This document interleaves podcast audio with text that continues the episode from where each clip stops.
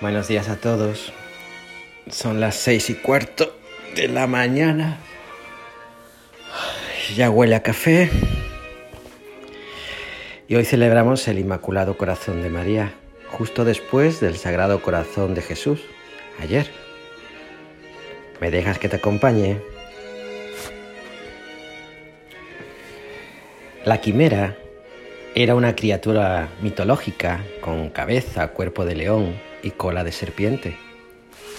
Una criatura fantástica que por fantástica y mitológica era imposible. En el ámbito de la medicina se ha investigado sobre la aparición de células maternas en el tejido cardíaco y cerebral del hijo. Así es como se ha descubierto de manera increíble cómo grupos de células con el ADN materno en el hijo y viceversa.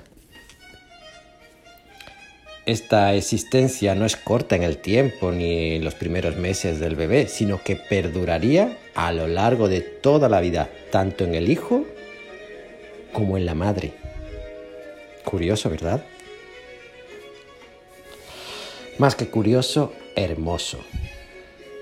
Esta evidencia hace que esa frase de eres parte de mí sea menos sentimental de lo que parece y posiblemente abra escenarios fascinantes sobre el intercambio físico y emocional entre madre e hijo. Es fascinante también el hecho que el cuerpo de la madre no rechace o destruya estas células intrusas. Hablando propiamente, las células inmunitarias maternas se vuelven insensibles a las células fetales microquiméricas, aquellas del hijo que perduran en la madre. Me, atrevería a decir a modo de, de broma que una madre con varios hijos distintos entre ellos aprende desde el mismo momento de su maternidad lo que es la tolerancia.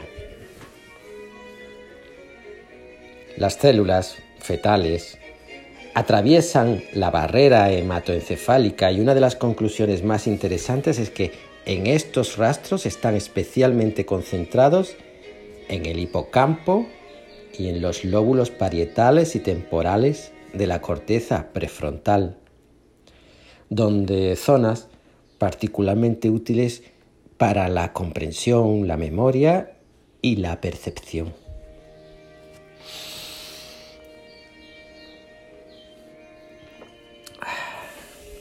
Hoy celebramos, un día después de haber celebrado la solemnidad del Sagrado Corazón de Jesús, el Inmaculado Corazón de María. Lucas, con su preciosa plasticidad en los relatos, nos describe una escena que no por conocida no deja de sorprendernos.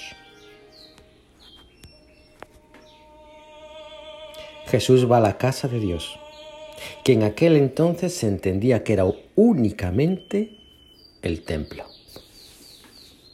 La casa de Dios, las cosas de mi Padre, en otras traducciones, ¿qué más da?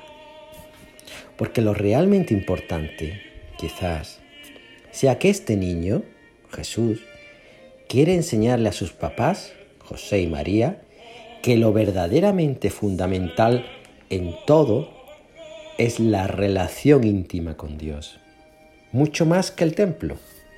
Quizás porque esta relación se pueda dar en lo más íntimo del corazón humano. Y así nos los, los describe Lucas. María guardaba todas estas cosas en su corazón. En el corazón se fragua la vida, se toman las decisiones, se gestan los actos, se guardan los llantos y las alegrías, se construyen los sueños, se amasan los amores. En este órgano tan humano y por Cristo tan divino, habita Dios.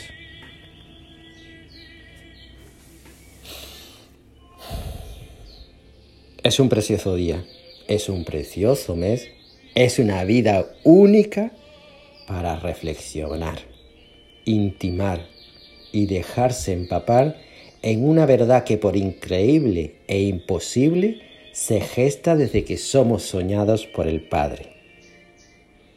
En el corazón habita Dios y en este, nos guste o no, perviven formando parte de nosotros esa huella de divinidad que proviene expresamente de la comunión de amor del Padre, del Hijo y del Espíritu.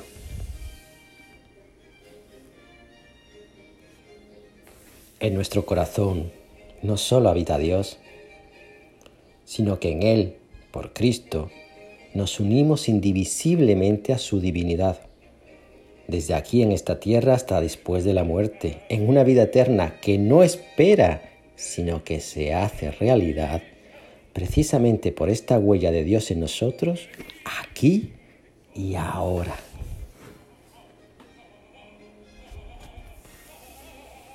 De igual manera, quizás podríamos cuestionarnos si espiritualmente el Cristo que dejamos que geste en nuestra intimidad es verdaderamente esto, Cristo. Pues de serlo así, nuestro testimonio sería fecundo y fecundo en otros, que verán en su intimidad cómo el testimonio recibido por nosotros forma parte de su experiencia personal y propia con Dios. A veces, si no casi siempre, el mundo envenena esta hermosa gestación de Dios en nosotros y de nosotros en los demás. ¿Y qué ocurre? Lo que todos nosotros palpamos con no tanta sorpresiva incredulidad. El Evangelio se malogra. La buena noticia se torna triste notificación.